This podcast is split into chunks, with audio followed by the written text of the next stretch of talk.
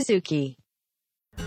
はい、えー前回はマルヌの戦いそして塹壕戦についてお話をお聞きしましたけども、えー次はついにロシアが攻め込んでくるってことですかね。そうですね、まあ、ロシアが攻め込むまでには、うんドイツの予想では結構な時間がかかるというふうに思ってたんですけどはい。少なくともその予想以上に早く進軍してきますロシア軍うが。ん。でこれはあのタンネンベルクという場所でうん。ドイツ軍とロシア軍が対峙します。うん。でこれに関してはドイツ軍が一回圧勝するんだよねここにお？この局地戦で。へえ、あすごい。ロシア軍で死傷者5万人で捕虜9万2千人の大損害を被ったのに対してはい。ドイツ軍の死傷者は1万から1.5万人。おおかなり違いますね。でこの勝利の時に名を挙げたのが誰かっていうとうん。ヒンデンブルクとルーデンドルフっていう人です。うん。どっかで聞いたことないですか？え？ヒンデンブルク。そう。ヒンデンブルクはねヒトラーの回の時に実は出てきた人ですえねマジっすか？やべえ名前全然覚えてねえよ。ヒトラーを首相に任命した人これ。ああはいはいはい。ヒンデンブルク大統領。はい。あの時の。あの人の若い若くねえんだけどもこの時点で。はい。あの時の少し前の時代。この後ヴァイマール共和国ってあのドイツが負けた後ヴァイマール共和国っていうのを作るんだけどえ。帝国がなくなってねその時の大統領になるんです。そう。でなんでうん。その時大統領になったかっていうとうん。彼はこの東部戦線対ロシア戦で結構いろんな戦績を残すんだよね、ううん。んで英雄になるんだよね。そうそうそう。なるほど。西部戦線がこう膠着してるからなおさら東部でそういう戦いで勝ったりするともう国民がわーってなるわけ。うん。それで英雄になるし、まあ、マスコミと国家も、まあ、ドイツ帝国もわざとその西部戦線の膠着から目をそらす意図もあってですねうんその東部戦線の英雄としてヒンデンブルクとあともう一人ルーデンドルフっていう人をうん扱って宣伝していくわけですよ。まあねあの国民の士気も上がるしねそれで。そうなんですそうなんです。はいはいはい。でこのヒンデンブルクは東部戦線で結果を残したのでうん東部戦線を重視するようにというところを主張していくんですよねはいはいはい。ドイツ内部で。うんけれども時の参謀総長であるファルケンハインはですねうん西部戦線に重点を置きたいと思っていると。はいはい。ここでヒンデンブルクとファルケンハインが対立します。おろろ。ドイツそもそも結構追い込まれてるのにうんシュリーフェンプラン間違えてというか失敗してねうん。うん対立し始めるのなんかうん。内部で。うんそんな場合じゃないですけどね。倍じゃないけどよくあるよねこれね。まあうん。追い詰められた時こそなんかこういう対立が生まれそうな気もするよね。そうそうそうそう。うんなるほど。めちゃくちゃ仲悪くなんでねバルケンハインとヒンデンブルクがこれにはビルヘルム2世もイラついたみたいですね。はあはあはあなるほど。うん。皇帝からしても仲良くしてくれやと思うわけですよ。えええうん。で当然そのルーデンドルフっていうヒンデンブルクとセットの人はえ。ファルケンハインともルーデンドルフもファルケンハインと仲が悪いうん。でこの頃ビルヘルム2世はもう鬱になってきたと言われてます。はあはあはあはあ。もうシュリフェンプランは失敗するわ。うん。西部戦線膠着してうまい具合にいかないわ。先が見えないわ。うん。ヒンデンブルクとファルケンハインは仲悪いわ。でうん。鬱っぽくなっていくんですよね。きついわな。うん。これはきついよ。うん。だけどもねファルケンハインも参謀総長っていうのはね軍人の間でねあんまり人気がないんだよねへえ。うん。人気がないんだけどビルヘルム2世がまあ彼をそのなんていうかかばってる。っていうのでなんとか持ってるっていう状態だったわけですよ。はい。うん。そんな中で、まあ、ファルケンハインの意向がさっき言ったみたいに東部戦線ロシ対ロシアではなく対フランスを重視したいという話だったのでここでもう一つ有名なベルダンの戦いっていうのがあります。うん。これはあのベルダン要塞っていうのがフランスにありましてね。はい。ここを突破してパリまで一気に行こうぜっていう作戦うん。ですうん。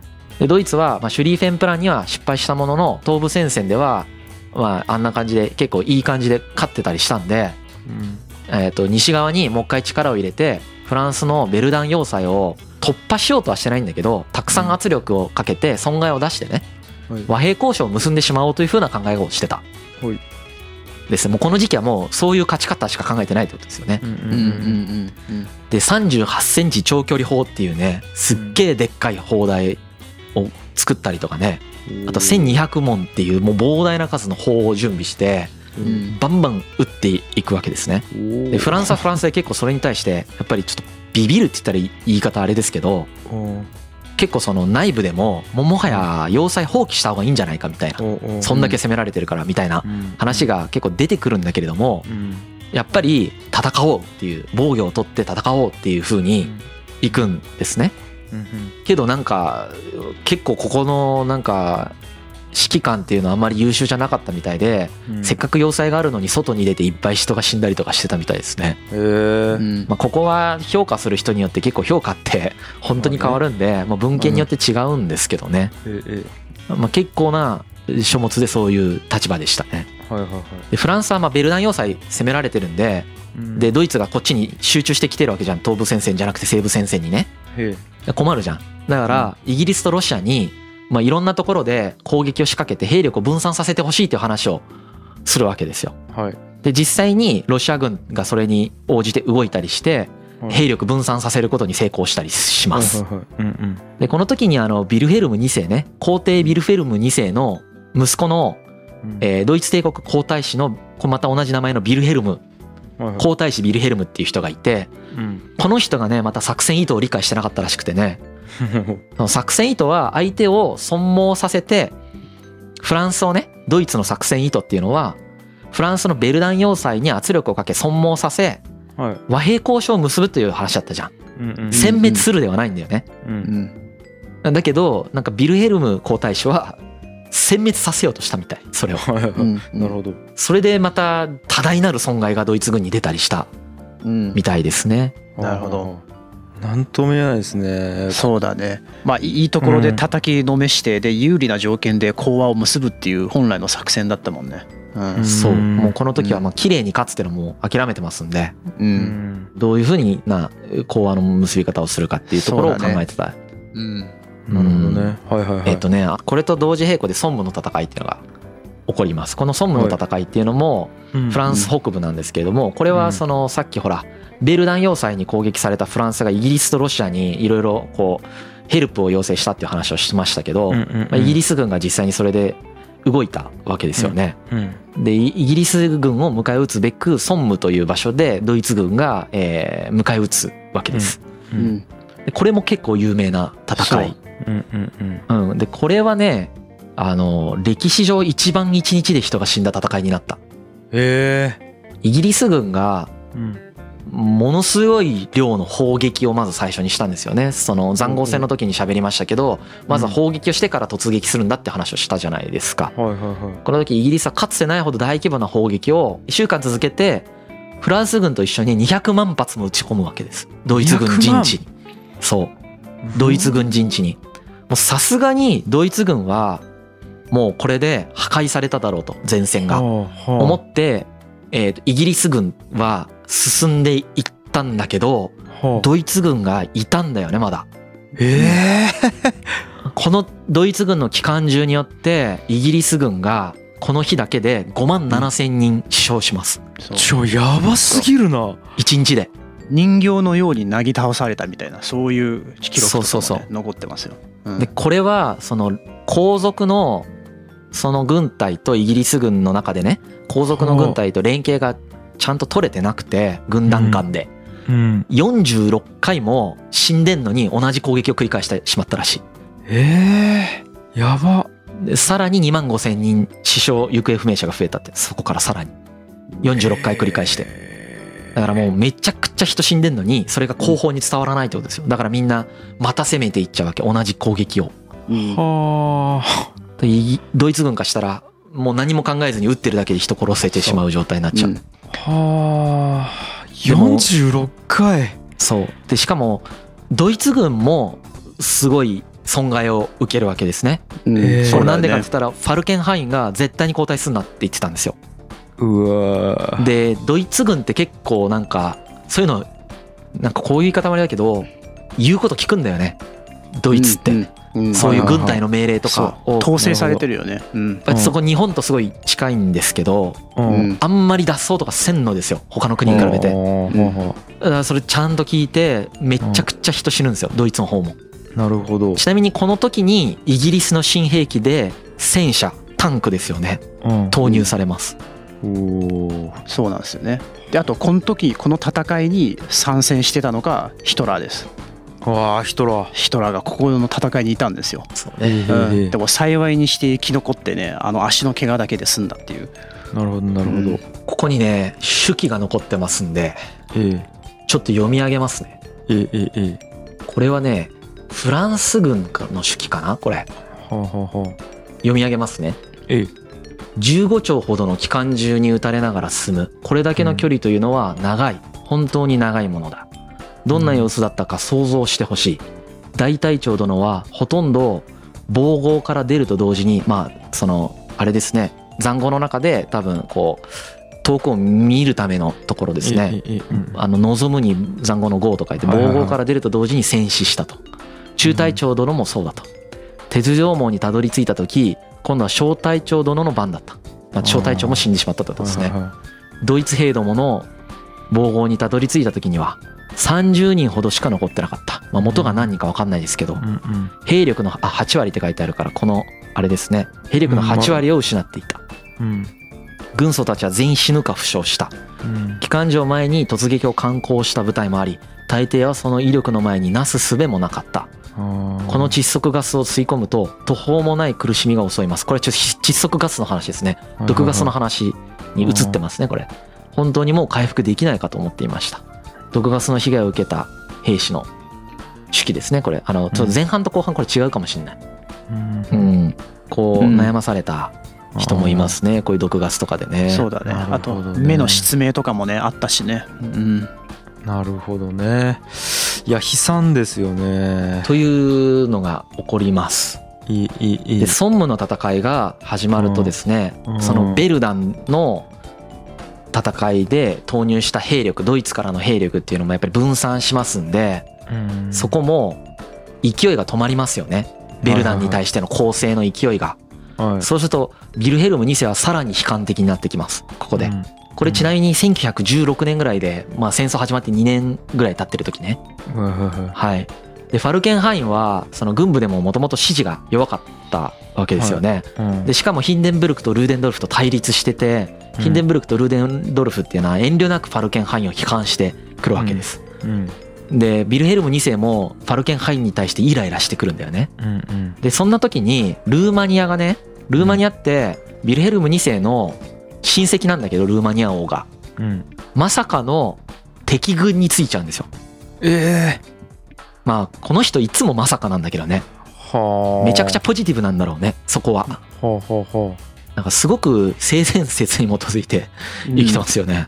うう。んまああまりりその そうだね。確かに。あまりリスクを見ないかもしれないよねまあ先生まあまあまあリスク考えてないですね。うん。うんそうなんです。でビルヘルム2世これに相当ショック受けてですねまあルーマニア軍がそんなに影響あるかどうかちょっとわからないんですけど実際の戦線に。うん。そのなんか心理的ショックをうん。受けるんですよ彼は。はいはいはい。ビルヘルム2世が。うん。でさらにうつ状態が進んでいくみたいな状態になっていきます。でファルケンハインを呼んでもうこれどうするんだと。うん。これどうしていけばいいんだっていうのを問いただすうん。で同時にヒンデンブルクも呼んでファルケンハインの後にね。うん。これどうした方がいいかっていうのを聞く。うん。でファルケンハインはプライド高いんでそのヒンデンブルクも呼ばれて同じ質問されたことですっごい遺憾なんですよね彼は。はいはいはで G を出すんですよ。G をやめたいですっていうのを出しちゃう。いはいはいはい。はいそしたらその実際にビルヘルム2世はそれを止めずに G を受け入れてしまう。おーやめるんや。えイライラしてたからっていうのもあるんかな。うん。まあ、これによってファルケンハインは、まあ、開戦後たった1ヶ月半でその事実上解任されてたあのショー・モルト家はいはい。に代わって、まあ、2年間ぐらいドドイツ軍を指揮してたんだけどもうん。このファルケンハインも辞任します。へえなるほど。で誰が参謀総長になったかって言ったらやっぱヒンデンブルクね。えええ。うん。で副参謀総長みたいな人がルーデンドルフね。うん。はいはいはいこの2人が共同して指揮に責任を負うっていう体制に移り変わっていきます。うんうんうんまあ2人は名コンビみたいなもんなんですようんそうなんです。うん名コンビなんです。で、なるほどビルヘルム2世もこの2人の形勢逆転っていうのに望みを託していくわけですよね。うんで、実際に、さっきあの裏切ったルーマニアね、ドイツからしたら裏切ったルーマニアにうん勝利しちゃうんですよね。おお戦って勝ったんですよ。もうこれもすごい嬉しかったんだよね、まあドイツは。はい。タンネンベルクでも勝った。うん。ヒンデンブルクがね、もうちょっと名称覚えらんないかもしれないけどみんな。はいはいはい。東部戦線でヒンデンブルクが勝ってきた。うん。結構活躍した。そしてルーマニアも、にも勝った。絶望状態に置かれたかと思ったルーマニアの参戦に対しても勝った。うん。これによってあのヒンデンブルクっていうのはもうめちゃくちゃ国民からも人気がさらに上がっていって、うん。ドイツ各地に木製の像が置かれるレベル。はいはいはい。うんで次第に皇帝よりも人気を博していく。そう。うん。これはその国民国家的ななんかしまあ国民国家じゃなくてもこういうことは起こるんだけれどもううんん。このなんて言うんですかね皇帝の人気がヒンデンブルクとこう逆転していくっていう現象うん。うん。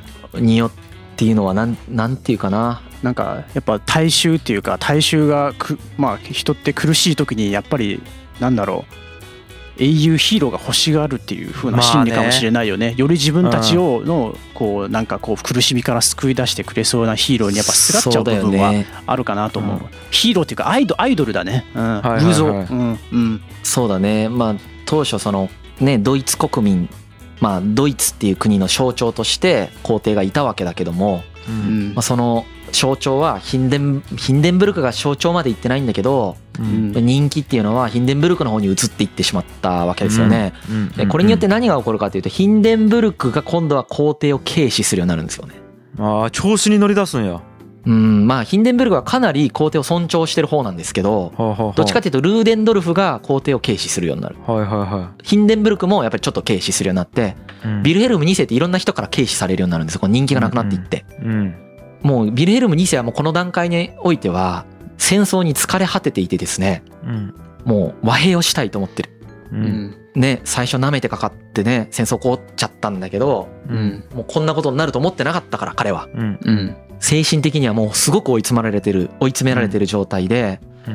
もう会議の中で平和っていう言葉が出るだけで泣いてたらしいですよ彼はそれぐらいもう追い詰められてる状態ですよねいや極限状態やな。極限状態。もうもう即心療内科だよね、ああそのレベルやね。だけど実際にその和平提案っていうのを連合軍にその送るんですよね。ドイツが。そのイギリスとかフランスとかに対して。うん。だけど拒否されるわけ。ほうん。まあそれはそまあ実際ちょっとその内容が中途半端な内容だったらしくてそう受け入れがたいような和平交渉をしてしまったみたいなんだけれどもそれが拒否されたことによってまあ精神的に不安定なビルヘルム2世が今度はまた逆振りになって和平じゃなくて徹底的に潰すみたいになっちゃうんだよね今度。うわーなんかもう。精神的に不安定だからね。はこの時ね。あはあ。っていうようなことが起こってくるんですけれどもはいはいはい。この後何が起こるかですよね。うん。アメリカが出てくる。きたこの追い詰められたドイツに対してアメリカがイギリスフランスロシアの側で参戦する。この後。うん。きたーもう。隠れボスですよ。こう。でもなんでアメリカが参戦するかなんです。あの、もうこれをちょっと次回のテーマなんですけど、うん。アメリカはずっとヨーロッパの戦争に干渉しないという主義を貫いてるんですよ彼らは。そうですね。一回も出てきてないですもんねそう今回の話。モンロー主義って言ってね、うんはい。うん実際に干渉したくないわけ。でえ当時のウィルソン大統領も私たちは戦争しないよって言って当選してるわけ、うん。けれどもアメリカは参戦することになるんですよ、えなぜかってことなんですよねこれが。なぜか。あこれをちょっと次回やりたいと思います、ーなるほどいやー悲惨にっすね。ずっと悲惨やな戦争始まってからの話。戦争はね悲惨。まあその世界大戦は特に悲惨ですよ。うん。さっき言ってたあのその傭兵同士の戦争とうん。世界大戦って全然違うんだよね、なんかあとあれですね。コミュニケーションミスによって相当人が死んでるなって感じが。うん。だからなんか新しくできたその無線とかそのまあ機関銃とかもそうなのかもしれないですけど技術にまだ人間のノウハウが追いついてないっていうのもあるかもなと思ったんですよね。僕それ思ったのはなんかええ。こうこき勉強しててコミュニケーションはコミュニケーションでもその前提としてそもそも信頼関係がないとコミュニケーションできなくないかなと思っててですね。だから今もう本当国同士でまあもちろん技術とかは発達してますよ。してますけど、この時の状況でドイツと例えばロシアとかフランスとかとじゃあコミュニケーションできるかといえばでできるハードルするハードルって超高くないですか？もう信頼関係がないからですね。